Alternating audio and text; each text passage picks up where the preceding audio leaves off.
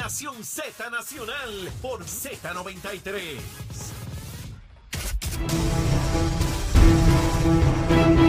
Buenos días, soy Carla Cristina informando para Nación Z Nacional. En los titulares, el director de la Autoridad de Puertos, Joel Pizabatiz, aseguró ayer que no habrá escasez de comida en la isla por el cierre hoy del puerto de Jacksonville a raíz del paso del huracán Ian por el estado de Florida. El funcionario afirmó que no se anticipa ningún disloque más allá de un retraso de dos días. El huracán Ian ya es categoría 4 con vientos sostenidos de 155 millas por hora. De otra parte, el secretario del Departamento de Salud, Carlos Mellado, informó ayer que desde hoy miércoles la agencia estará distribuyendo generadores solares en lugar de plantas eléctricas de gasolina a los pacientes que necesitan de energía eléctrica para mantener encendidas las máquinas necesarias para preservar su vida. Mientras la secretaria del Departamento de Corrección y Rehabilitación, Ana Escobar, anunció ayer que aunque las visitas a las cárceles se reanudaron el pasado lunes, espera que hoy los reclusos de las instituciones de Ponce y Guayama Mil puedan recibir a sus familias, esto luego, luego de que se restablecieran los servicios de energía eléctrica y agua en ambos presidios. Y en temas internacionales, trabajadores del sector de la salud en la localidad de Mubende, que es el epicentro del brote de ébola declarado la semana pasada en Uganda, iniciaron ayer una huelga tras denunciar la inseguridad de las condiciones de trabajo y la ausencia de material adecuado para tratar a los pacientes. Mientras en Chile el Congreso aprobó ayer la octava prórroga de 15 días del estado de excepción decretado para la macrozona sur tras el incremento de la violencia en varias de sus regiones. Para Nación Z Nacional les informó Carla Cristina. Les espero mi próxima intervención aquí en Z93. Estás con Nación Z Nacional por el Habla Música y Z93. Aquí estamos de regreso ya en la última media hora del programa Nación Z Nacional con Gabriel Rodríguez Aguiló. Gabriel, tú sabes la hora que es, nueve y media. Hay que empezar a cucar el estómago. ¿Qué es lo que hay para hoy? Estamos en emergencia, es bien difícil poner, no se puede poner uno muy fancy, hay que Dale. buscar. Y yo como voy para Ciales nuevamente, así que me Ajá. voy, a, encon- me voy a cruzar sin duda alguna Ajá. con un pollito asado, Ah, con una batatita o con, o con un amarillito por el lado. Y como hay aguacate por, do- por oh, está, está doquier, choreto. por doquier, Los choretos. cae el cantito de aguacate y vámonos, seguimos. Porque es que estamos en emergencia, hay que comer y seguir rápido. Eh, hace unos días atrás estaba en un semáforo y había un señor regalando los aguacates. Sí, sí, pues se daña, se Entonces le, le pregunto, y, pero regalando, me dice, Leo, se, se van a perder, se van a perder. Claro. Este, y estaba ah, sencillamente regalando. Así que un pollito asado, me voy a cruzar con un pollito asado allá ese pollito arriba. asado suena bien, suena bien ese Con pollito una asado con batatita, un amarillito por el lado. Amarillito, eso yo soy fanático Y el aguacate llega, llega. Oh, mira, ya Ah. veo dos o tres ahí salivando. Esto está terrible. Eh, acabo de leer eh, una noticia donde el mar comienza a retirarse en la zona de Tampa, en la bahía. Eso dicen los expertos, que significa que la presión del ojo del huracán es de tal naturaleza que produce eso, lo cual anticipa eh, un, un oleaje inmensísimo de pies de altura, lo que también anticipa una catástrofe probablemente nunca antes vista en esa zona del estado de, de la Eh, hay muchas zonas que son eh, de lago, muchas áreas de lago, así que altamente preocupante. Sí. Eh, los vientos por las, por las, por las construcciones, que, que yo creo que es importante tenerlo en consideración, que los códigos han cambiado en el estado de la Florida por los impactos de los diferentes huracanes, pero ya hay- todavía hay construcciones que, que no están bajo esos códigos y la parte inundable. Yo creo que es importante todas estas áreas inundables que es de alto riesgo, mucha gente que conocemos que está en estas zonas, así Miles, yo tengo yo tengo familia en Tampa. Sí. Yo tengo mi cuñado ahí en Tampa. Sí. Eh, mi suegro está allá en Tampa, así que eh, ¿Y estamos- decidió quedarse en su hogar o se va a mover? eh, está en el hogar, es en un área ¿verdad? que no está cerca de la playa, pero obviamente pues tienen las salvaguardas de, que los códigos de construcción de su casa pues son, son actualizados y, pues, se siente un poco más seguro. Perfecto. Pero Eh, huracán categoría 4 puede pasar cualquier Sí, sí, cosa. y casi cinco, porque lo que le faltaba eran dos millas, probablemente ya, ya las tiene para, para alcanzar la categoría 5, que después de todas esas categorías, ¿verdad? Este, sopla, sopla. sopla, sopla durísimo. Sopla, sopla. Este, Gabriel, esa conversación que tuvimos en la media hora pasada es la que yo esperaría de los funcionarios públicos, donde sosegadamente se señale en qué se fue efectivo y dónde no se fue efectivo. No en ganas de identificar a alguien para decir, ah, fulano tiene que renunciarle los discursos estos de renuncia como si eso resolviera los problemas. No, seguimos aprendiendo de los fenómenos atmosféricos y tenemos que seguir sofisticando nuestra respuesta a los mismos. Y ya nosotros identificamos, fíjate cómo no habíamos hablado de esto y coincidimos en el asunto de los generadores para estas plantas que puedan suplir el agua, cómo podemos, y yo estoy seguro que, que dependiendo a quién le preguntemos, tienen otras sugerencias de otras Oye, experiencias. Le- Leo, si los alcaldes como el de San Juan, el de Manatí y otros lograron alquilar estos equipos, ¿por qué Acueducto no los puede comprar? Esa es mi pregunta. Sí, sí. Y, y ¿verdad? Porque no podemos pretender que, que estas compañías lo tengan ahí esperando que venga una emergencia o no para que, la- para que Acueducto los alquile. Sí, sí. Yo entiendo que debe comprarlos y debe haber, debe haber una, ya debe haber una división en la Autoridad de Acueductos y Alcantarillado para Sobre eso. eso. Debe haber una división creada estrictamente para eso, la logística del diésel, la logística de la instalación, la logística del mantenimiento de estos equipos que cuando vino María, tengo que decirte, en la planta que le suple agua a Frontón y Cordillera, que es donde yo vivo en Ciales, que Ujú. dicho sea de paso, mi contador es el último de esa, de esa suplido, de esa línea. El, eh, cuando fuimos a la planta, que pudimos llegar a la planta, porque ahí, sí- ahí sí se cayeron árboles, eh, estaban vencidos todas las inspecciones ¿Ah, de, sí? de los generadores. Así que, basado en todas esas experiencias, Ujú. pues debe haber una división Sí, sí. que, se, que, se- que esté dedicada a eso. Y, y yo sé que eh, para las próximas emergencias vamos a estar eh, mucho mejor. Para la próxima temporada de huracanes, eh, por lo menos desde este foro, yo voy a estar pidiendo esa información. Y, Es importante. y- y entrevistaré, procuraré la información de las autoridades para que nos digan, no en un papel, sino que, ah, usted dice que hay una planta en tal sitio, si yo voy allí ahora, ¿está esa planta allí? Pues no, no se trata de hablar gusanga, es que podamos estar seguros y que los ciudadanos sepan que ese asunto ya se atendió. Imagínate decirle a Miguel Romero, tengo, tengo 10 generadores que, que son para estas 10 estaciones de bombeo. Mm. No los puedo instalar porque son zonas inundables.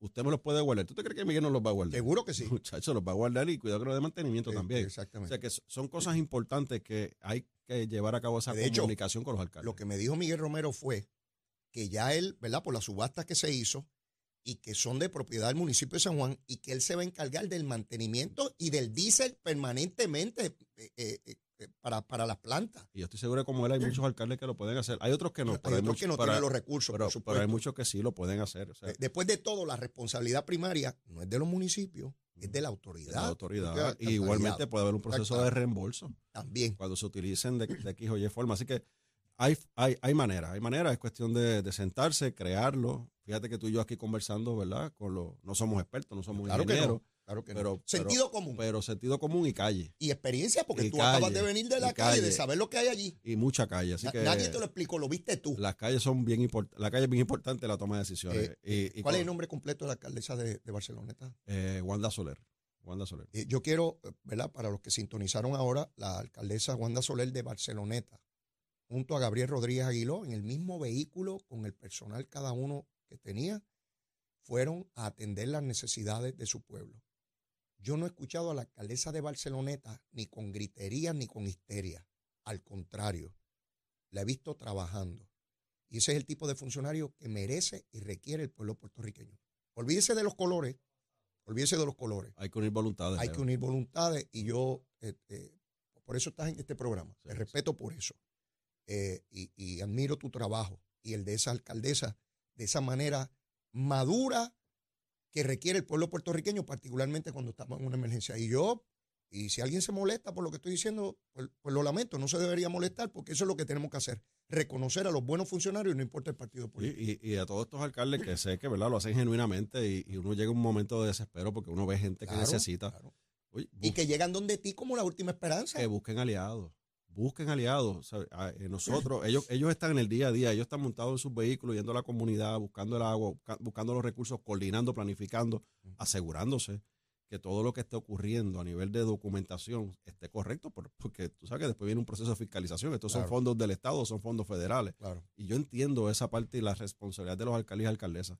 Busquen aliados. Aquí estamos nosotros. Yo puedo ser aliado de cualquier alcalde y alcaldesa. Yo me, me, eh, me ofrezco para ayudarlos. Y yo sé que un sinnúmero de compañeros igual, lo Igual, hacen. igual. Más allá del distrito y más allá de colores. Así que eh, también eh, el llamado para algunos funcionarios electos que, que no nos escondamos detrás de la emergencia, eh, porque sabemos que tenemos problemas de percepción política y querer de también limpiar un poco nuestra imagen peleando con el gobierno. ¿verdad? Sí, sí. Y, y queriendo decir o diciendo lo que la gente a veces quiere decir y no puede, pues mira, eh, uno tiene que ser, en esto uno tiene que ser eh, psicólogo, psiquiatra, terapista, y uno tiene que, que abrazar a la gente, sentir el calor de la gente y llevarse esa necesidad, no el coraje, la necesidad y tratar de resolverla. Excelente, excelente eh, sugerencia, Gabriel. Eh, mira, hay 700 dólares disponibles para aquellas personas que hayan tenido daño por, por los efectos del huracán. Ya casi medio millón de personas han solicitado esta ayuda y ya empiezo a ver en las redes sociales personas que ya recibieron el dinero. Esto es una ayuda inmensa y siempre trato de poner esto en perspectiva porque hay otros lugares del mundo donde la gente en Cuba no le van a mandar dinero a la gente para ayudarlos. Están sin luz y están bajo el agua en Cuba. Y pongo Cuba como ejemplo, pero puede ser México, puede Sí, ser cualquier otra Argentina. Estamos hablando de esa ayuda federal, de esa relación con los Estados Unidos, porque eso no, eso no cae del cielo con el agua. Eso tiene que ver con una relación con los Estados Unidos que nosotros tenemos que, garantizar eh, para todo el pueblo de Puerto Rico. Y en emergencias como esta es que se pone en perspectiva cuán valiosa es esa relación, cuánto nos ayuda diariamente, que a veces damos por sentado desde que eso tiene que llegar aquí porque tiene que llegar, punto, porque, porque así, así fue con mi papá, con mi abuelo, no, no, no tiene por qué seguir siendo así, podría cambiar en cualquier momento. Y particularmente cuando estamos, y es algo que ayer me preguntaba, el proyecto de estatus ante la Cámara Federal, ahora se plantea que se, se consideraría bajar el mismo luego de las elecciones de medio término, cosa que a mí pues, me, me- me empieza ya a preocupar de manera significativa, porque la ventana de oportunidad para su aprobación, dependiendo de lo que suceda en esa elección y quien tenga la mayoría parlamentaria, podría, podría poner fin, por lo menos en esta etapa, de, de la discusión de, de- del mismo. ¿Por dónde tú crees que va? Mira, Leo, eh, sobre eso último no hemos hablado porque luego que estuve Sí, en sí. Washington, pues eh, me quedé varado en, en el Sí, estado de la Florida lo dos, días, que eso, eso es un estrés increíble. Eh, pero eh, allá, en las conversaciones que tuve con el doctor Ricardo Rosselló, con, con Lefranc Fortuño y con otros delegados de la dirección extendida, ¿No? Eh, muchos veteranos que estuvieron bien activos en esa semana allí Vi en la foto. pero bien activos. Sí. Eh, de hecho, se lograron eh, cuatro nuevos auspiciadores en ese proceso y dos que, que habían hecho un compromiso. Te digo esto, Leo, porque la presión sobre estos congresistas y candidatos y, y a la reelección y también candidatos que están retando incumbentes Mm. es bien fuerte en estos estados y en estas jurisdicciones donde hay muchos puertorriqueños Ok. y se ha convertido eh, en, en un tema importante para ese funcionario de cara a su reelección o de cara a la elección. O sea, que no es un asunto teórico de cómo funciona la democracia dentro de una sala de la universidad discutiendo este tema. Tú pudiste verlo y calibrarlo, ver el alcance lo- que tiene Correcto. que un ciudadano de un estado puertorriqueño, ciudadano americano, vaya donde su legislador, el efecto que Y, tiene y eso. a diferencia de Gabriel Rodríguez Aguiló, cualquier ciudadano americano que vivimos en el territorio, que tocamos la puerta de ese congresista, a diferencia de eso, las delegaciones extendidas, que son ciudadanos americanos, puertorriqueños que viven en esa ciudad o en esa jurisdicción, van sin cita, Leo. Y las experiencias que nos contaron allí, la delegación de la Florida y otras delegaciones que nos contaron, por ejemplo, eh, los de Georgia y otros, otras ciudades, que ellos iban sin cita. Tocaban la puerta de la oficina de distrito. Ujú. Aquí estoy. Soy función, soy elector suyo y necesito hablar con usted sobre, sobre el tema de Puerto Rico. ¿Sabe qué, Leo? Le abrían la puerta Bien. porque son sus constituyentes, son Exacto. sus votantes. Y, y ya ellos saben, bueno, hay 5 millones de No, puertorriqueños. no, no es lo- hay 5 millones de puertorriqueños. No es lo mismo ir a tocarle la puerta a un legislador estatal, por ejemplo, de la Florida, ir a- a- allá al Capitolio estatal, que viajar hasta Washington. Cuando un ciudadano se toma esa medida de llegar hasta la sede Sí, federal Sí, señor. eh, y siendo elector de ese legislador, es mejor que lo atienda porque va a ir a la radio, a la televisión del Estado, a decir, yo llegué allí, pagué un pasaje, fui hasta allá y no me atendió. Y eso estaba pasando. Y eso está pasando. Así que eh, eh, eso ha cambiado la dinámica. Te tengo que decir que la ha cambiado. Tengo la misma preocupación eh, tuya que, que la cuestión de tiempo. ¿verdad? Porque ya sabemos que viene una elección de medio término ahora en noviembre y que en, diciembre, en enero hay un nuevo Congreso. Y, y estamos contra el reloj, pero, pero ha, ha sido eh, un bien alentador el, el ver la reacción de los funcionarios. Así que si no ocurre en este proceso, que yo no quiero pensar en lo negativo, pienso Sí, en lo sí. positivo, pero si no ocurre en este proceso, que hay que ver, yo soy bien realista, puede, puede pasar, Claro. que no se termine el trámite legislativo, ya se abrieron unas puertas que antes no estaban. Y ya se, se pudieron capitalizar unas oportunidades que antes no estaban. Y ciertamente en el Congreso, cuando va un veterano, lo atienden distinto hasta un funcionario electo como soy yo. Ujú. Lo atienden bien distinto. Pero cuando va un, un elector, un constituyente de ese congresista, que es de ese estado de verdad, que vive allí, su dirección es de allí, la cosa cambia. Y eso, eso se, ha, se, se ha capitalizado y, y tiene que ir en aumento. Hay 5 mil delegados extendidos. Son mucha gente. O sea, es la creación de de Ricardo, Ricardo Rosselló. Rosselló, que hace un año y pico me habló conmigo y me explicó, y yo estaba contando que él me hizo como que un diagrama, cómo hace él, Y como hacen los científicos, un diagrama, a, y uno más o menos entiende, a decirte pero cómo cuando uno lo ve, y yo estuve allí con ellos tres, dos días, eh, y uno ve el ánimo, el compromiso, porque a ninguno de esos se le paga. Y ese pasaje, voluntario. y esa estadía, y esas comidas, se las pagaron ellos. Ellos. Y como tú dices, no fueron a su estado, fueron a su oficina de su congresista en la capital, La capital. y le tocaron la puerta sin cita y se abrían las puertas de par en par. Así que yo- eso es una, un buen ejercicio que se hizo que eh, junto a los esfuerzos que hacemos los funcionarios electos va a dar resultados de cara al futuro y sobre todo en este proceso de la elección de noviembre de este año. Eh, vámonos internacionales ahora. Estoy viendo una situación en, en Rusia que es sumamente alarmante. Putin está perdiendo control de su propio gobierno. Eh, lo que está ocurriendo en Ucrania, donde los ucranianos están rescatando terrenos que tenían los rusos, eh, muriendo una enorme cantidad de soldados rusos. Ya Putin dio una orden para reclutar todo varón mayor de 18 años hasta 65 hay un éxodo inmenso de rusos moviéndose a otros países, huyendo de la situación. Eh, Putin amenaza con utilizar armas nucleares contra el pueblo ucraniano. Eh, la alta comandancia militar de los Estados Unidos le ha hecho un aviso de que de acceder a armas nucleares la respuesta va a ser igualmente catastrófica. Y no tengo duda de que los países europeos de igual forma. Eh, Putin está desesperado eh, porque lo que él pensó sería su coronación como primer ejército y, e ir contra un ejército pobre, un país debilitado como Ucrania, ha demostrado la debilidad de la milicia rusa.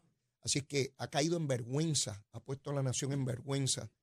Eh, y ese peligro, cuando tú tienes un gobernante que dirige una nación que tiene bombas nucleares y que llega al extremo de amenazar todos los días, se me parece al líder norcoreano que está todos los días con, con amenazas, pero este tiene armas nucleares y un loco con poder es muy peligroso.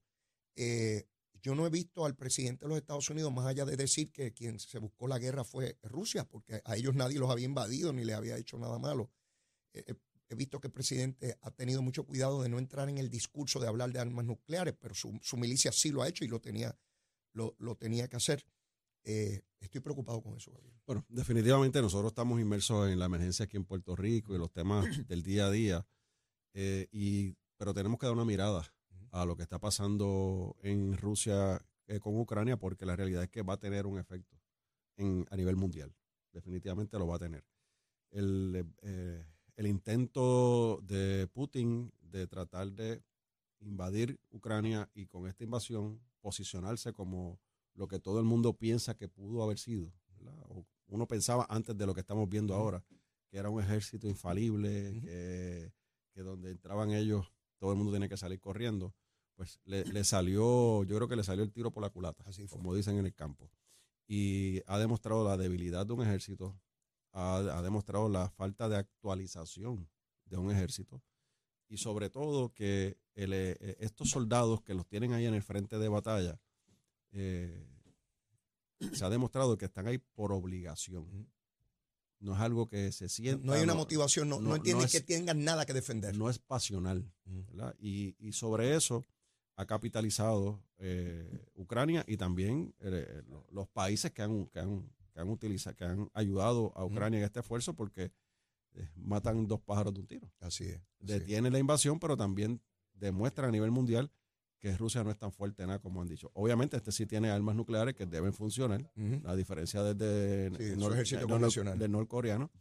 Y pero no creo que la, la- es una persona que, que- que quizás tiene unos problemas A veces- existe- existenciales A veces hablo con dramáticos. personas que me dicen, no, pero eso es por allá. Y yo, bueno, tú viste a cuánto estuvimos pagando la gasolina Sí, precisamente por esa controversia. ¿no? Y, y- y afectó mucha, eh, el- los alimentos, la harina, el grano, o sea, se, Claro. afe- se afectó eh, el- la cadena de alimentación mundial. Nosotros, el mundo, el planeta, no experimenta ataques nucleares desde la Segunda Guerra Mundial. Claro. O sea, esto es un asunto muy Y estamos serio. bien cerca en este Este. Exactamente.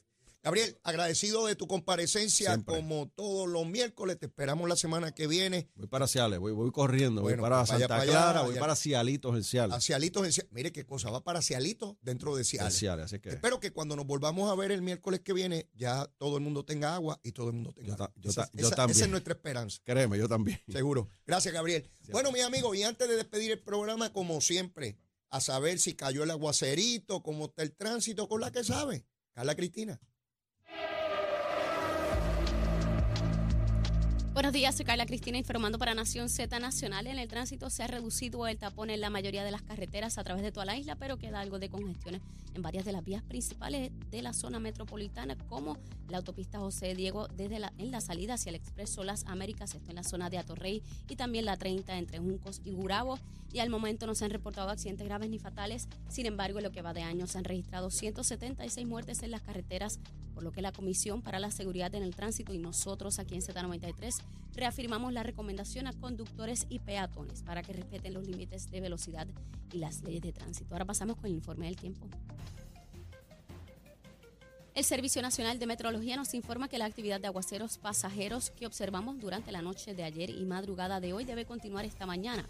Ya en horas de la tarde, una vaguada en los niveles altos se combinará con la humedad y los efectos locales para producir aguaceros y tronadas en el interior y oeste del país y también desde el yunque hasta la zona metropolitana. Esto pudiera provocar inundaciones urbanas y de riachuelos, así como rayos frecuentes y vientos en ráfaga. Las temperaturas máximas alcanzarán hoy los bajos 80 grados con índices de calor de hasta 102 grados en la costa norte, mientras que el viento estará moviéndose de 10 a 15 millas por hora. Hasta aquí el tiempo. Les informó Carla Cristina. Yo les espero mañana jueves en otra edición de Nación Z y Nación Z Nacional que usted disfruta a través de la aplicación La Música, nuestro Facebook Live y la emisora nacional de la salsa Z93. Buen día.